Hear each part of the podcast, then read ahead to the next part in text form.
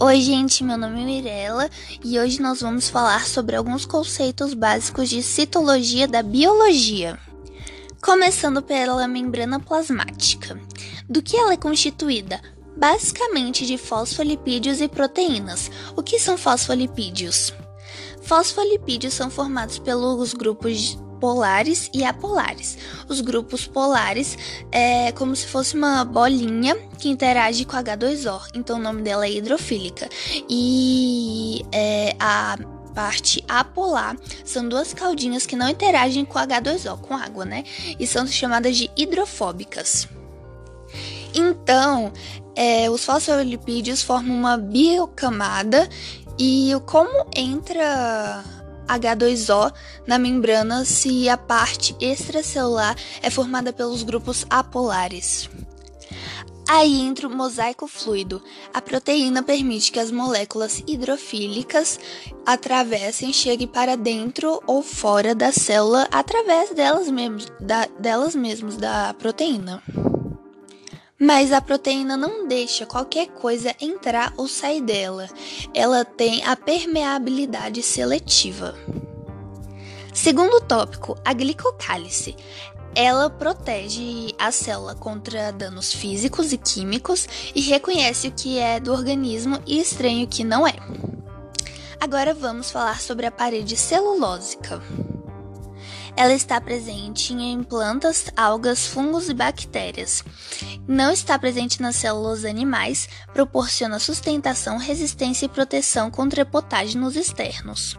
Colabora com a absorção, transporte e secreção de substâncias. Dentro dela, nós temos alguns transportes. Vamos começar com o transporte passivo. Primeiramente, ele não gasta energia, tem a difusão simples, osmose e difusão facilitada. Vou explicar cada um. Difusão simples é quando o soluto que está no meio hipertônico passa para o meio hipotônico diretamente para a membrana celular. O meio hipertônico é o meio onde há muito soluto e o meio hipotônico é o meio onde não tem tanto soluto assim, tem pouquinho. E o que é soluto são sais, algumas partículas. E solvente é H2O, a água. E a solução é o soluto com H2O, que é a água. Agora vamos falar da difusão facilitada. A difusão facilitada é quando o soluto passa do meio hipertônico para o meio hipotônico através de uma proteína, ou seja, não é direto pela membrana celular, e sim através de uma proteína. Osmose é quando o soluto não consegue transitar do meio hipertônico para o meio hipotônico através da membrana ou da proteína, ou seja, não consegue. Então, a água transita para o meio hipertônico para equilibrar os dois meios. Agora vamos falar de endocitose. Primeiro as características: absorção de partículas do meio extracelular para o intracelular, fagocitose e pinocitose. Vamos falar de cada um deles.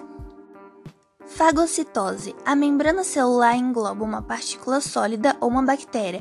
É como se ela estivesse comendo, por isso que se chama fagocitose. Pinocitose. A membrana né, uma parte da membrana engloba o fluido com sais e se desprende do resto da membrana, formando uma célula. É como se ela estivesse bebendo, por isso se chama pinocitose. E exocitose é o contrário da, e, da endocitose. E é, tem o processo ativo, ou seja, gasta ATP, gasta energia e libera substâncias para o meio extracelular. Agora vamos falar sobre o transporte ativo. Gasta energia, gasta ATP e tem proteínas como transporte. Vou listar o exemplo mais comum que é a bomba de sódio e potássio. Ou seja, o sódio sai da célula por meio da proteína gastando energia e o potássio entra na célula. É basicamente isso para equilibrar.